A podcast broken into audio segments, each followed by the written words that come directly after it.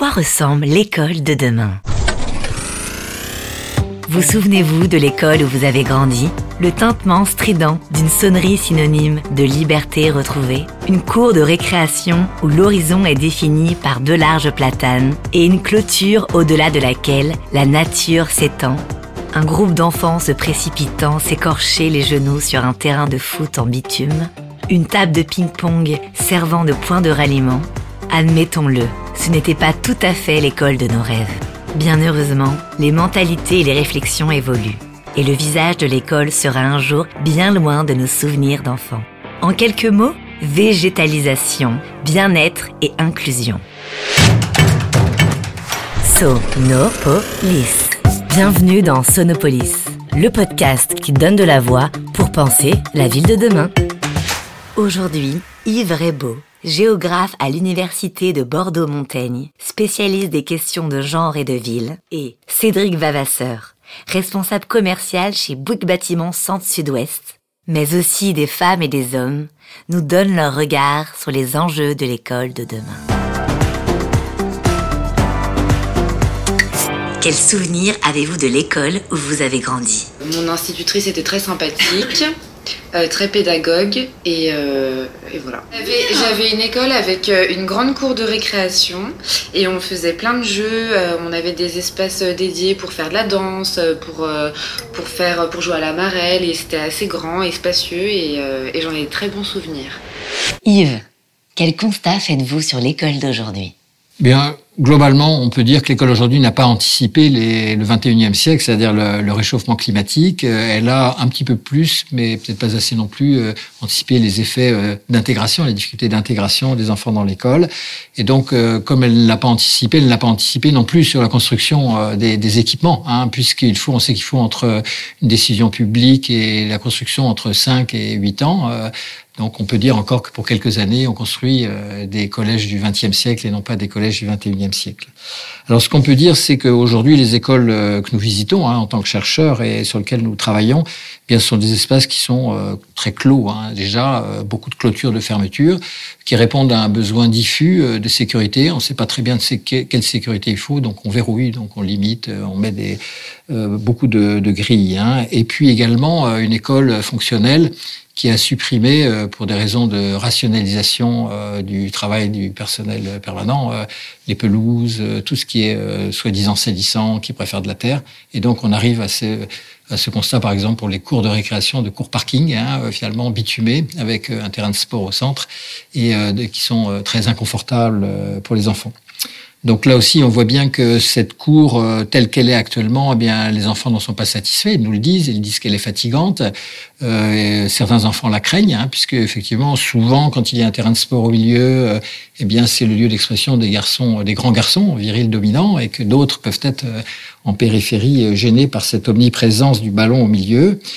Euh, on a aussi des, équipements qui ne sont pas confortables puisqu'il n'y a pas beaucoup d'endroits où on peut s'asseoir, encore moins on peut s'allonger hein, euh, pour se reposer, comme nous souhaiterions, nous quelquefois même le faire euh, dans notre lieu de travail. Et, puis aussi des, choses de confort basiques qui font absolument pas partie des préoccupations euh, de la société actuelle, que sont les toilettes, par exemple. Hein. et donc, on sait maintenant, un cri d'alarme a été posé par euh, notamment les, pédiatres, hein, pour dire que de plus en plus, enfin, de plus en plus, énormément d'enfants, et surtout en particulier des filles, avaient des problèmes euh, parce qu'ils il et elles se retenaient toute la journée pour ne pas aller dans des toilettes qui étaient inconfortables, mal conçues, inquiétantes, etc. Cédric, malgré tout, l'école a-t-elle connu des évolutions récentes? Nous relevons euh, plusieurs évolutions, euh, mais elles sont, récentes, euh, notamment à la demande de nos, clients sur les dernières réalisations. L'école aujourd'hui est de plus en plus ouverte vers la ville et le quartier, puisque les collectivités sont en, manque et ont besoin d'espaces complémentaires à, la ville, notamment le soir et le week-end. Euh, donc on mutualise le maximum d'espace au sein du, collège, euh, notamment le gymnase, les salles informatiques, les salles de musique ou bien encore la, la restauration. Euh, ensuite, l'école est de plus en plus éco-responsable. Euh, c'est une demande croissante. L'école euh, doit être le lieu pour sensibiliser à ces questions et former les jeunes citoyens. Les constructeurs peuvent participer à, à cette évolution pendant la construction, mais aussi pendant la phase d'exploitation. avec des, des, actions de sensibilisation qui sont menées sur le fonctionnement de l'ouvrage, l'énergie, ou bien encore les éco-gestes à développer dans l'école avec un objectif prioritaire, éveiller les consciences. L'école est, de plus en plus connectée, euh, les établissements s'adaptent à la, montée en puissance du, numérique euh, en intégrant euh, de plus en plus d'outils au sein d'un monde connecté. La digitalisation permet une plus grande proximité entre les familles et, l'école, donc ça c'est plutôt une bonne chose. Par exemple, les, les, parents ont un accès facilité aux notes en ligne, aux absences de leurs enfants ou bien encore aux, dates d'évaluation, ça les, ça les rapproche vraiment de l'école. Euh, et enfin, une, euh, le numérique permet aussi une continuité pédagogique euh, qui est intéressante. Nous l'avons constaté pendant la, la, crise sanitaire. Enfin, l'école est de plus en plus euh, inclusive. Euh, l'enjeu est de réhabiliter la place des, des, filles et des garçons exclus du système. il nous faut donc privilégier des, des espaces de bienveillance collective avec des espaces moins clivants au sein des collèges. Quand et pourquoi l'inclusion est-elle devenue un enjeu majeur dans la conception et la construction des écoles? Alors, on peut dire que ça a toujours été un enjeu majeur, puisque l'école républicaine de Jules Ferry avait ce but aussi de socialiser euh, tous les enfants, quelle que soit leur euh, langue locale, etc. Ça a été même quelquefois assez brutal, hein, l'intégration, euh, mais c'est ce qui a intégré toutes des générations de petits paysans à la nation française. Hein. Mais on peut dire que la, problématique se déplace après la Seconde Guerre mondiale, surtout à partir des années 70. D'une part parce qu'il y a une nouveauté, c'est la mixité filles-garçons à l'école, hein, qui se généralise le collège unique en 1975. Et donc cette éducation unique qui va permettre aux filles de rattraper et même dépasser euh, les garçons dans les résultats scolaires euh, est une, révolution hein, dans les années 70. Mais une révolution qui fait un peu boomerang puisque avec l'arrivée de populations nouvelles, arrivée de nos anciennes colonies euh, pour les besoins de l'industrie, eh bien on voit se poser d'autres problèmes d'intégration à l'école et du coup qui, qui suppose aussi une nouvelle réflexion sur l'école. Alors cette question de la mixité, elle, a été pensée de façon euh, utilitaire. Hein. Il s'agissait de faire le collège unique à cause de la massification de l'enseignement. Et ce collège unique, il était plus pratique de le faire mixte euh, filles-garçons. on n'a pas vraiment pensé la coéducation euh, des filles et des garçons, ni les problèmes de conflit qu'il pouvait y avoir euh, dans l'espace de l'école entre les filles et les garçons. Donc c'est peut-être la nouvelle étape maintenant, c'est aussi de penser comment filles et garçons peuvent vivre ensemble dans, dans le cadre du collège.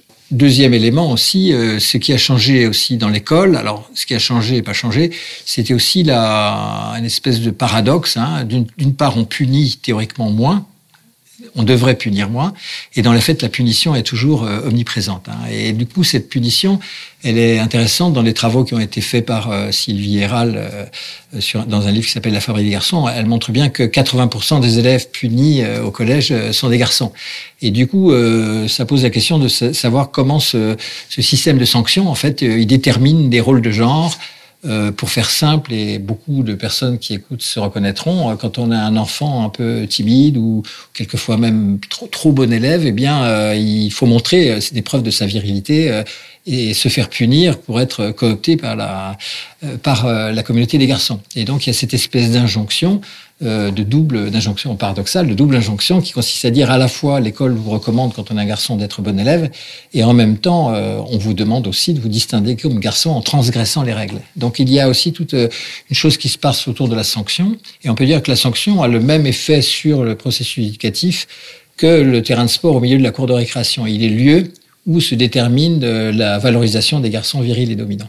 Et donc, évidemment, un collège sans sanction, si c'était possible, serait un collège qui serait beaucoup moins, euh, beaucoup plus facile euh, dans l'intégration des filles et garçons dans la même euh, communauté éducative. Il y a toute la question de l'éducation, hein, qui, est, qui, est, du rôle de l'éducation nationale, des, des équipes pédagogiques, des projets d'établissement. Mais évidemment, ces projets d'inscription, ils s'inscrivent aussi dans des, des bâtiments qui ou des équipements, euh, un environnement qui lui-même est prescripteur. Hein. Et donc, euh, si euh, l'ensemble de l'équipement, par exemple, supposons un collège sans sanction, il faut que cet équipement, l'équipement soit possible à surveiller, à, à gérer hein, sans, sans, sans, difficulté. Hein. Et si effectivement ce bâtiment est fait de couloirs, de recoins ou de voilà, du coup, si ça pose peut-être aussi des problèmes. S'il y a des toilettes dans des coins obscurs, s'il y a des, des, zones du côté des terrains de sport, etc. Donc tout, toute la problème de la conception, eh bien, consiste à essayer d'avoir une approche intégratrice du part des enfants. Hein, euh, et puis d'avoir une réflexion bienveillante aussi sur les enfants en se demandant euh, euh, où est-ce que filles et garçons peuvent être bien dans cet établissement scolaire, à quel moment, à quel endroit ils peuvent discuter ensemble, créer du lien,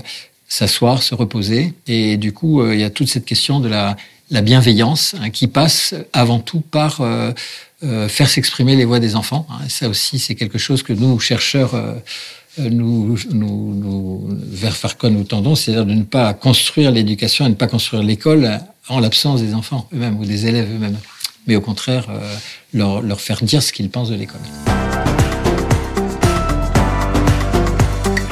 Quel souvenir avez-vous de l'école où vous avez grandi? Moi, j'ai grandi dans une petite école et j'ai rencontré des professeurs euh, incroyables qui m'ont vraiment donné le goût à l'enseignement. Ils m'ont fait découvrir énormément de choses, c'était des personnes passionnantes, et ça m'a donné envie à mon tour de faire découvrir plein de choses aux enfants. Cédric, pensez-vous que l'inclusion va devenir un impondérable pour les écoles de demain?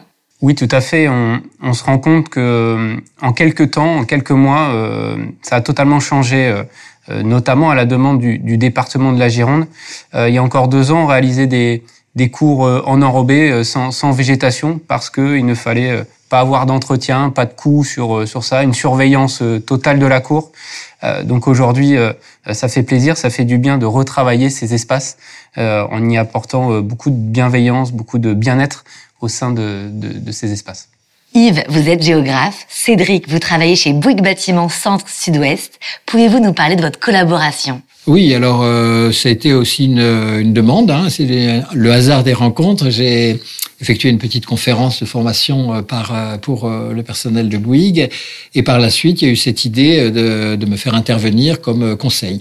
ça s'est passé de la façon suivante. Il y avait une commande d'un conseiller départemental sur la construction de collèges qui intégrait la mixité et la lutte contre les violences de genre dans le dans le cadre du collège. Donc euh, Bouygues a fait appel à moi et du coup euh, j'ai eu énormément de plaisir. Hein, donc c'était pas une question uniquement euh, d'intérêt, hein, mais de plaisir à travailler avec euh, des architectes, des paysagistes, des constructeurs hein, et finalement d'avoir des conversations avec ces professionnels euh, de la conception, euh, ces gens du concret, hein, euh, et puis qui finalement, autour de ce sujet, parlaient eux-mêmes, d'eux-mêmes, de leur enfance, de leurs enfants, de la manière dont ils voyaient les choses. Donc c'était une discussion un peu à bâton rompu, quelquefois humaniste, mais qui après se traduisait par, euh, s'est traduit, et c'était ça qui était très intéressant, par du dessin, des plans, de la logistique, hein, qui interprétait finalement ces discussions qu'on avait. Et là, la rencontre entre la recherche et les gens du terrain est quelque chose de tout à fait passionnant. Nous vivons souvent universitaires dans notre monde clos de la recherche, et donc là, c'est une occasion pour moi vraiment de, de voir comment on peut, de façon pragmatique, euh, mettre en œuvre cette recherche sur le terrain. Alors cette démarche collaborative avec Yves est, est très innovante. Euh, l'intégration d'Yves s'est faite euh, naturellement au sein de au sein de l'équipe, au sein du groupement qui a travaillé sur sur ce collège. Euh, et Yves nous a fait part de, de l'état des lieux euh, avec ses difficultés, sa vision et euh, les nouveaux enjeux liés à une approche plus plus inclusive. Euh, donc Yves a initié cette prise de conscience au sein de au sein de l'équipe en développant un, un, enjeu qui nous concerne tous. Notre métier a clairement évolué sur sur ce point. Les équipes travaux même étaient étaient surprises euh, de développer ces, cette thématique euh, lors de la construction. Mais c'est la force de notre entreprise, euh, travailler sur des nouvelles thématiques pour le bien-être des utilisateurs.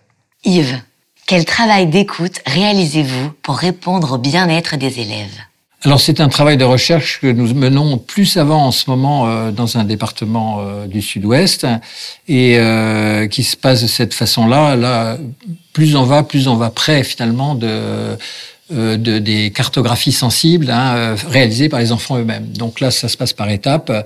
Donc j'ai euh, deux avec mes collaboratrices hein, qui sont des, des, jeunes architectes paysagistes bah, qui ont un bon contact avec les enfants. Elles font euh, des, euh, des, un arpentage photographique avec des groupes de trois enfants. Donc trois enfants de façon à ce qu'il n'y ait pas un effet du groupe hein, qui euh, réduise la parole du groupe à un porte-parole dominant, mais qu'on puisse effectivement faire s'exprimer les enfants invisibles, ceux qui ne s'expriment pas, ceux qui peuvent avoir euh, toutes sortes de problèmes. Et donc là, l'idée, c'est bien de leur faire photographier d'abord les lieux où ils vivent et ensuite les faire travailler à trois par trois pour sélectionner les photos euh, en faisant des commentaires sur ces photos. Et donc là, comme on fait ça sur euh, actuellement euh, sur cinq collèges, il y en aura trois après, et avec des groupes de 30, ça nous fait un matériau extrêmement important qui va nous permettre aussi de, de faire des cartographies que nous réaliserons ensemble avec les enfants sur les circulations, les lieux, les intentions, les dangers, les sentiments d'insécurité, l'inconfort euh, du collège. Et donc notre euh, deuxième démarche sera de faire remonter ces cartographies sensibles avec toute la communauté éducative et les services euh, du département pour effectivement construire finalement une réponse à ce projet. Alors, parallèlement à ce travail de cartographie sensible que nous faisons avec les enfants, donc euh, ça c'est un peu mon travail dans l'équipe, je fais des entretiens aussi euh, avec euh, les infirmières scolaires, ou également beaucoup le personnel technique. je pense que c'est très intéressant pour concrètement d'avoir l'avis des personnes qui nettoient, qui rangent, qui s'occupent, tout ce, genre de choses. c'est intéressant aussi ces entretiens parce qu'ils montrent que les normes euh, aussi euh, sont, sont lourdes à porter pour les gens du personnel technique. Par exemple, euh, nettoyer des toilettes, euh, c'est un protocole qui est très très lourd. Et du coup, ces personnels disent mais nous, comment on va faire si vous nous mettez des pelouses ou comment on va faire s'il y a des toilettes ouvertes ou des choses comme ça Ça va nous demander un surcroît de travail. Mais en général, euh, dans les premiers entretiens que j'ai faits, les personnels trouvent également les solutions. Sur les, les infirmières, eh bien, ou les conseillères ou conseillers d'éducation, ils nous apportent aussi des, choses que nous ne savons pas, hein, que les enfants ne diront pas forcément dans le public. Du coup, ça nous permet de faire euh, un petit peu comme nous l'avions fait sur euh, les campus universitaires, des cartographies là aussi des violences, de voir sur un endroit précis à quel endroit il peut y avoir une concentration de violence. Voilà. Euh, le personnel euh, d'encadrement, eh il y a tout le problème de la surveillance. Là aussi, euh, le, la tolérance zéro euh, entraîne la délinquance maximum. Hein. Enfin, moi, c'est mon point de vue. Hein, je veux dire, en tout cas dans le cadre du collège. Et donc là aussi, eh bien, discuter avec les, les, les, surveillantes et les surveillants, les conseillers d'éducation, les assistants d'éducation, eh bien, permet de, de réfléchir, peut-être d'induire qu'une surveillance autre pourrait être différente sans plus de moyens tous les endroits où il y a du public adulte euh, administratif étaient au premier étage et pouvaient donner voir euh, avoir vue sur la cour, ce qui entraînerait une surveillance euh, discrète, mais les enfants se sentiraient sans surveiller, sans avoir besoin d'avoir une surveillance physique permanente en bas, ou bien par des systèmes d'autosurveillance, par exemple des toilettes largement ouvertes vers l'extérieur, conçues d'une certaine manière, permettent d'être surveillées très facilement et discrètement de l'extérieur alors que d'avoir des toilettes dans des recoins euh, oblige quelquefois euh, les CPE à fermer les toilettes euh, entre les cours ou bien à vider les toilettes à la fin de la récréation. Enfin, c'est donc là, on voit bien que on peut aussi travailler sur la conception de l'équipement de façon à ce qu'il y ait des systèmes d'autosurveillance beaucoup plus souples. Et donc ça, on le sait aussi en interrogeant le personnel qui travaille dans dans ces dans ces établissements. Concrètement, comment avez-vous appliqué les enseignements de ce travail d'écoute? Alors euh, Yves Rebaud nous a encouragé à, à, travailler sur euh, sur les espaces pour créer des espaces euh, bienveillants. Euh, donc plusieurs plusieurs espaces à travailler, la cour notamment, qui est un lieu un lieu central, mais également sur les sanitaires, sur la zone vestiaire du gymnase, ou bien encore sur le restaurant. par exemple, le restaurant, on sait que certains enfants mangent seuls euh, c'est pas grave en soi, mais euh, effectivement, le fait de manger seul sur une, une grande table va attiser la, la moquerie des, des, camarades. Donc, ce qu'on a fait avec Yves, c'est de créer des espaces euh, individualisés ou, ou, collectifs où chaque enfant euh, va pouvoir euh, trouver sa place et déjeuner en toute quiétude. Est-ce important également d'impliquer les équipes pédagogiques? Alors c'est important, mais la difficulté réside dans le fait que le, le donneur d'ordre n'est pas forcément l'utilisateur. Euh, sur les projets neufs notamment, euh, nous n'avons pas d'interlocuteur dédié.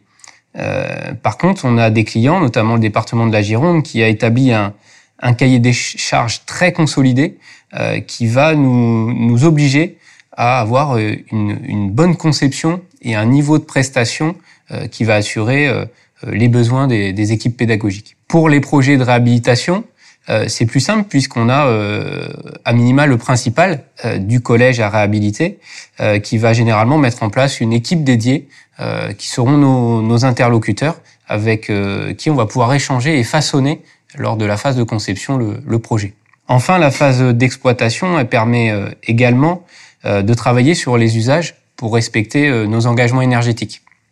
on a un vrai sujet, c'est le confort d'été, et notamment dans le sud-ouest en période de mi-saison, au mois de mai-juin, où il y a vraiment des problématiques d'inconfort. Donc très en amont, nous allons travailler sur la conception des espaces, la thermique des espaces, mais également sur le, comportement des usagers euh, pour euh, atteindre nos, objectifs de performance et, assurer un bien-être au sein des, espaces. Est-ce que vous pensez que les écoles doivent être végétalisées?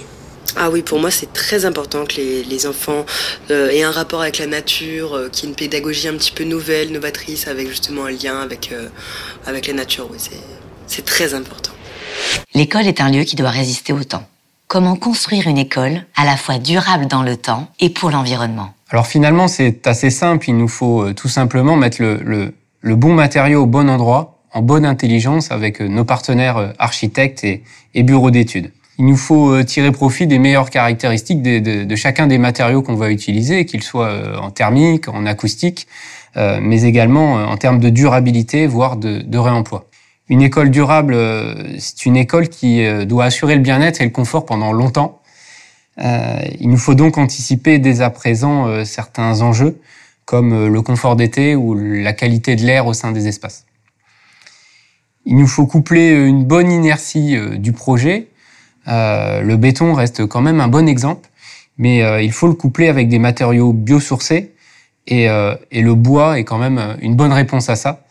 Euh, on peut l'intégrer effectivement euh, sur une large palette, autant en intérieur qu'en extérieur, euh, dans nos sols, dans les plafonds, sur nos façades. Donc sur le collège du Puy-en-Médoc, c'est un parfait exemple puisque 80% du bois abattu sur la parcelle sera réutilisé dans le cadre du, du nouveau projet. Les projets pédagogiques évoluent. Faut-il que l'école soit évolutive et réversible pour durer dans le temps? Oui, alors c'est une bonne question. Il faut qu'elle soit surtout réversible. C'est-à-dire que le, problème, quand on, est, on inscrit une intention pédagogique dans le dur, hein, euh, mettons en construisant par exemple des murets ou euh, un équipement euh, sportif, eh bien le problème c'est qu'après il prescrit les usages et on peut plus l'enlever. Donc l'exemple type, ça a été à une époque un conseiller départemental qui décide de doter toutes les cours de récréation du département de tables de ping-pong en béton pensant que ça fait un, équipement de jeu pour les enfants. Et en fait, euh, cet équipement ne sert pas, comme on l'a observé, de, de table de ping-pong, mais d'assises parce que ça manque de bancs. Hein, je veux dire. Donc là, on voit bien que si on doit faire euh, une école euh, durable, hein, d'une certaine manière, il faut faire une école qui soit le moins prescriptive possible, avec le plus de fluidité dans les matériaux. de même, évidemment, des, matériaux en, en, bois ou des matériaux mobiles, si c'est possible, sont évidemment préférables, hein, puisque du coup, on peut déplacer ou changer un petit équipement par un autre. Euh, même chose pour les toilettes, hein, c'est-à-dire que plus on fait des toilettes qui sont ouvertes, euh, euh, libres d'accès, tout en préservant une intimité de, chacun et chacune, plus effectivement on pourra en faire des toilettes mixtes ou non mixtes. Hein, donc c'était notre projet que nous avons déjà réalisé, c'est-à-dire deux rangées de toilettes où on puisse soit en faire des toilettes mixtes où tout le monde utilise les mêmes toilettes en supprimant les urinoirs, hein, soit un, une toilette non mixte en disant à gauche les filles, à droite les garçons. Toujours est-il que selon le projet pédagogique, cet équipement est pour le coup réversible. Et de même, on peut faire aussi du bloc toilette en disant il y a un bloc toilette fille un bloc toilette garçon, ou bien un bloc toilette petit et un bloc toilette grand, ce qui est peut-être encore plus préférable que de séparer les filles et les garçons. Donc on voit bien que dans la conception, euh, la question de la durabilité et de la réversibilité euh, est essentielle, euh, de façon à pouvoir à chaque fois adapter le projet pédagogique d'usage, avoir des équipements qui soient le plus possible adaptables. J'ajouterais que l'école évolutive doit être euh, décloisonnée. Euh, Aujourd'hui, les projets sont interdisciplinaires et, et, construits avec plus de travaux en groupe. Euh, on essaie de réfléchir donc à, à, limiter les cloisons entre les salles de classe ou, ou à les rendre plus, plus mobiles. Par exemple, le CDI, c'est un espace qui évolue très vite, notamment grâce au numérique. Donc de moins en moins de livres dans, dans cet espace, plus de numérique. Donc c'est un espace qui, qui mute en, en, ressources informatiques, euh, mais qui peut devenir euh, du soutien à l'orientation euh, ou à de potentielles euh, missions culturelles ou autres. C'est vraiment un espace totalement polyvalent. L'école évolue aussi avec de nouveaux espaces pour que les élèves soient plus acteurs de leur enseignement. On peut citer des espaces de créativité, des espaces de repos, des espaces de, de sérénité type yoga. Euh, vraiment, on est en constante évolution sur, euh, sur ces nouveaux espaces. Yves, pensez-vous que la végétalisation de l'école est favorable au bien-être des élèves? Dans tous les cas, oui. Et même si c'était pas le cas, ça fait consensus. C'est-à-dire que maintenant, euh, évidemment, on va être dans une période où on ne coupe plus les arbres, où on essaye d'enherber, où on va faire revenir le végétal. Alors, euh, l'école, elle est un peu schizophrène, puisqu'on a un enseignement où on forme les enfants dès l'école primaire euh, à la biodiversité, on, les, sensibilise, même on les angoisse hein, euh, sur le réchauffement climatique, etc. Et puis d'un autre côté, on les envoie dans un lieu qui est complètement minéral. Hein. Donc là aussi, ben, tout, le, sujet est central. C'est-à-dire si on veut éduquer les enfants au respect de l'environnement, au souci de, la nature, eh bien, il faut leur permettre de vivre dans un, euh, environnement quotidien sur lequel ils pourront agir. Hein. Or, euh, par exemple, je me souviens d'une discussion dans le projet Bouygues-Gironde où euh, l'idée de mettre un grillage végétalisé entre la cour de récréation et le terrain de sport.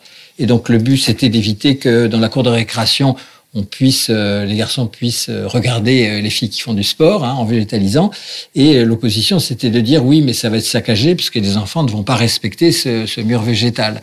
Donc là aussi, il y a aussi quelque part, il faut sortir d'une architecture que peut-être je pourrais appeler euh, un peu méchamment du mépris, hein, qui consiste à considérer que les enfants sont des délinquants potentiels au départ, et donc ils vont tout casser, et donc on va mettre des matériaux incassables euh, pour éviter cet effet, euh, cette nature des enfants d'être des destructeurs. Hein.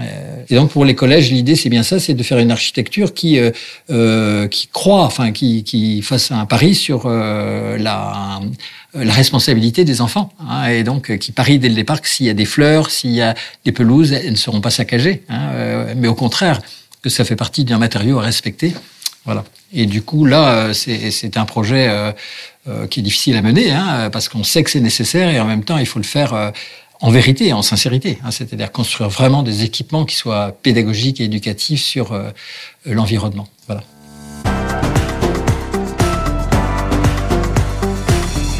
Selon vous, elle ressemblera à quoi l'école du futur euh, Moi, je vois l'école du futur euh, un petit peu plus ouverte sur l'extérieur et moins enfermée dans une classe avec des tableaux et euh, que ça soit fait de façon concrète. Alors moi, je pense qu'à l'avenir, on va pouvoir trouver des méthodes scientifiques pour pouvoir apprendre plus facilement. Et ça se trouve, à la récréation, on aura tous des skateboards qui volent. Imaginez, vous êtes en 2035 sur un tout nouveau projet, celui d'une école. À quoi ressemblera-t-il? Euh, L'école sera sans doute plus individualisée euh, via l'intelligence artificielle. Hein. On est en, 2035, donc euh, cette intelligence permettra d'adapter l'enseignement aux, capacités de chacun des élèves et vraiment individualiser le, le parcours. Au-delà même de 2035, on parle, on parle d'école sans enseignants. Euh, ça peut choquer, mais euh, on, l'évoque déjà, voire euh, d'école sans école, totalement décentralisée, hors les murs. Mais nous n'en sommes encore pas là il faut arriver à intégrer les nouvelles contraintes. Hein. Les nouvelles contraintes, ce seront effectivement la circulation des populations, euh, la concertation, le, fait que des, des, communautés, des langues, euh, des religions différentes puissent se confronter. C'est le 21e siècle. Hein. Et puis également dans un strict souci de l'environnement, etc. Donc, euh, moi, je pense que ces équipements, on commence d'ailleurs, on commence à avoir point le nez de cette réflexion dans les villes les plus avancées en matière de, à la fois de d'éco, d'environnement, d'écologie, mais aussi de, de d'égalité femmes-hommes, hein, eh bien, ce sont euh, des, euh, des lieux où on peut euh, bouger. Par exemple, des lieux pédagogiques, on puisse sortir de cours pour aller au CDI. On a le droit, comme tous les pays du Nord d'ailleurs, de sortir en cours pour aller aux toilettes, ce qui en France c'est rarement le cas. En France, on interdit aux enfants de sortir de cours pour aller aux toilettes et ils ont après 10 minutes de récréation pour faire la queue aux toilettes. Enfin, c'est c'est inhumain, je dirais, effectivement. Où on puisse effectivement aller en classe, venir en classe avec une bouteille d'eau, éventuellement se restaurer, où on puisse sortir pendant la cour de récréation de, de l'enceinte du collège pour aller vers un, un extérieur, des, des, équipements sportifs, hein, se détendre. Et à mon avis, ça va de pair aussi avec les villes apaisées. C'est pour ça que c'est intéressant de voir la, la, conception des écoles aussi dans le cadre des environnements urbains, hein, c'est-à-dire des villes où il y aura moins de circulation automobile, beaucoup plus de circulation à pied, à vélo, avec des véhicules propres. Du coup, il y aura beaucoup moins de risques de se faire euh, écraser. Hein, des villes qui seront aussi pacifiées par euh, euh, toutes sortes de moyens pédagogiques, de prévention, qui fait qu'on n'aura pas peur que les enfants s'échappent. Hein. Donc, je pense qu'aussi, il faut concevoir des écoles qui soit conforme au modèle des futures villes. Hein. Toutes les villes euh, patrimoniales d'Europe, euh, eh euh, arrivent à avoir ces, ces, espaces urbains apaisés progressivement par la piétonisation. Et donc, il n'y a pas de raison qu'on ne mette pas au sein de ces villes apaisées, hein, qui sont aussi des villes éducatives, eh bien, des écoles ouvertes hein, et des collèges ouverts. Vous venez d'écouter l'épisode 6 de Sonopolis, un podcast conçu et produit par Bouygues Bâtiment France Europe. Si ce podcast vous a plu, n'hésitez pas à vous abonner et à laisser vos commentaires. À bientôt!